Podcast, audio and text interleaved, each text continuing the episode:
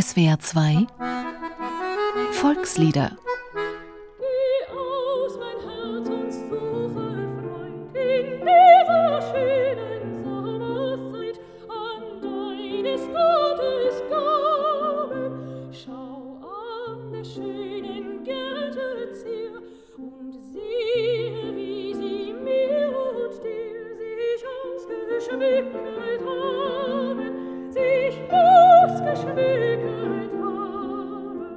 Das Lied Geh aus mein Herz ist eines der beliebtesten Kirchenlieder überhaupt.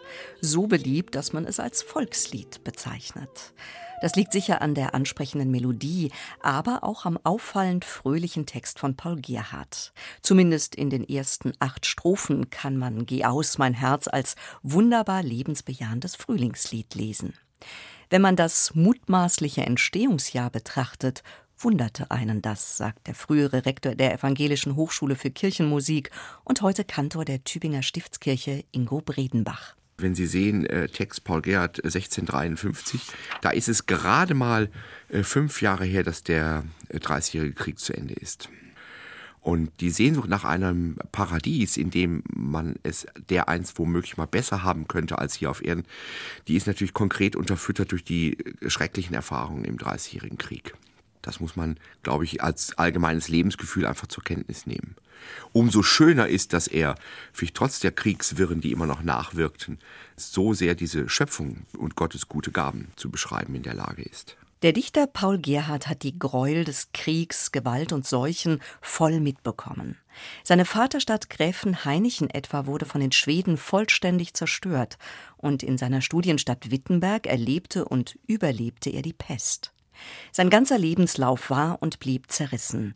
Die Eltern waren früh verstorben, er musste sein Studium als Hauslehrer selbst verdienen, fand lange kein echtes Auskommen und zerrieb sich lebenslang an Streitereien zwischen Reformierten und Lutherischen.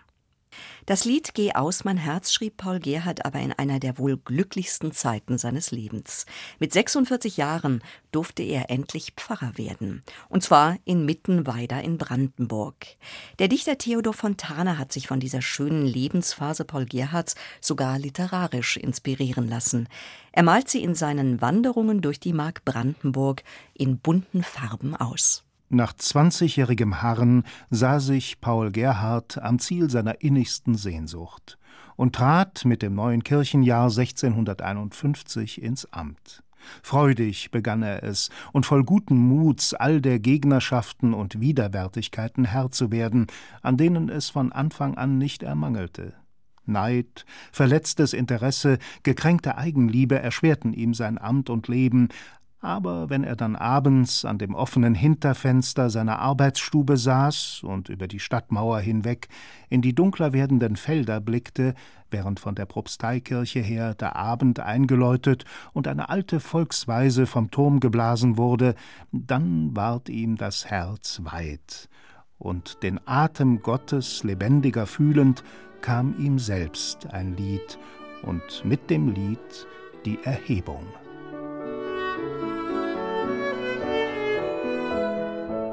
Theodor Fontane hat mit dieser Passage über das beschauliche Pfarrersleben zahlreiche biografische Erklärungsversuche für die Liedtexte von Paul Gerhardt befeuert. So kursiert etwa eine Anekdote über das Wort Herz im Lied Geh aus mein Herz. Der Sänger fordert darin ja ein Gegenüber, ein Herz auf, sich seine Sommerfreuden zu suchen. Und romantische Gemüter vermuteten, er habe mit diesem Herz seine spätere Ehefrau gemeint gar nicht so abwegig, denn dank seiner Stelle in Mittenweider konnte Paul Gerhard nun wirklich endlich heiraten. Allerdings tat er das in Wirklichkeit erst zwei Jahre, nachdem er das Lied gedichtet hatte. Der Kirchenmusiker Ingo Bredenbach erklärt die Ansprache des imaginären Herzens, denn auch weniger mit Verliebtheit. Für ihn spiegelt der Text eine damals neue Art von theologischer Selbstbetrachtung. Ich singe und spreche mein Herz an. Das heißt, ich trete aus mir heraus und betrachte mein Herz, anderes Wort für Gemüt, für Seele, betrachte das als ein Gegenüber. Vorbild dafür sind die Psalmen, also jenes Gebetbuch im Alten Testament. Und hier gibt es auch bereits diese Technik der Selbstaufforderung. Ich zitiere einmal aus Psalm 103, Lobe den Herrn meine Seele und vergiss nicht, was er dir Gutes getan hat. Das sagt aber der Beter selber. Also ich denke, dass bei Paul Gerhardt die theologische Entwicklung seit der Reformationszeit sich vermehrt vom Wir einer Gemeinde, so dichtet Martin Luther seine Lieder noch, wir glauben all an einen Gott, dass sich das entwickelt hat zu einer Individualisierung. Überhaupt sollte man sich nicht über den religiösen Inhalt des heiteren Liedes täuschen. Schon die erste, bekannteste und populärste Strophe führt die Natur eben nicht um ihrer selbst willen ein, sondern so, wie der fromme Christ sie sieht, als eine Gabe Gottes. Diese Gottesgaben werden nun in den ersten acht Strophen entfaltet also die Bäume stehen voller Laub und die Lerche schwingt sich in die Luft, die Glucke führt das Völklein aus. Die unverdrossene Bienenschar, das finde ich auch so eine ganz nette Formulierung. Das führt in der achten Strophe, die ist ja im Volksliederbuch auch abgedruckt, zu diesem ersten Ende. Ich selber kann und mag nicht ruhen, des großen Gottes Großes tun, erweckt mir alle Sinn. Und dieses Gottes großes Tun sind die Gottesgaben, die in der ersten Strophe bereits beschrieben sind. Und dann, die fehlen aber im Volksliederbuch, gibt es von den Strophen 9 bis 11 gewissermaßen eine virtuelle Himmelsreise. Da kommt diese Sehnsucht nach dem Paradies raus und die Strophen 12 bis 15 ziehen dann daraus das Fazit. Dieses Fazit gehört dann ganz in die geistliche Sphäre. Der vorher scheinbar harmlos fröhliche Sommersänger sehnt sich nun danach, endlich in Gottes echtem Paradies zu stehen. Der Schluss von Strophe 15 lautet dann: So will ich dir und deiner Ehr allein und sondern keine mehr hier und dort ewig dienen. Es ist nicht weiter erstaunlich, dass so viel Ernst nicht sehr populär wurde. Und auch nicht, dass zeitweise sogar der Versuch gemacht wurde, die letzten frommen Strophen auf eine neue, weniger heitere Melodie zu singen. Das setzte sich aber nicht durch. Im Gebrauch als Volkslied sucht sich ohnehin jeder Sänger seine Lieblingsstrophen aus. Und die meistgeliebten Strophen gehören zu den ersten acht, wie hier.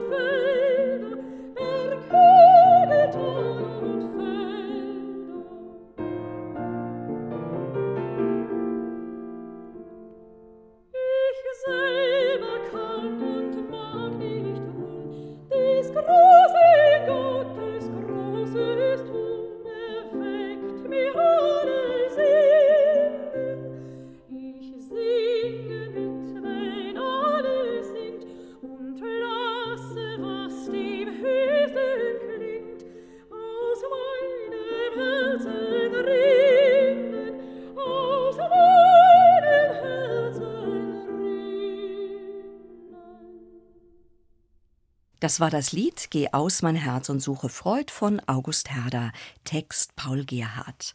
Es sang Christiane Oelze, am Klavier begleitet von Erik Schneider, ein Beitrag von Wiebke Gerking. Dieses Lied können Sie sich auch im Internet anhören und eine Woche lang sogar herunterladen unter www.swr2.de oder www.liederprojekt.org.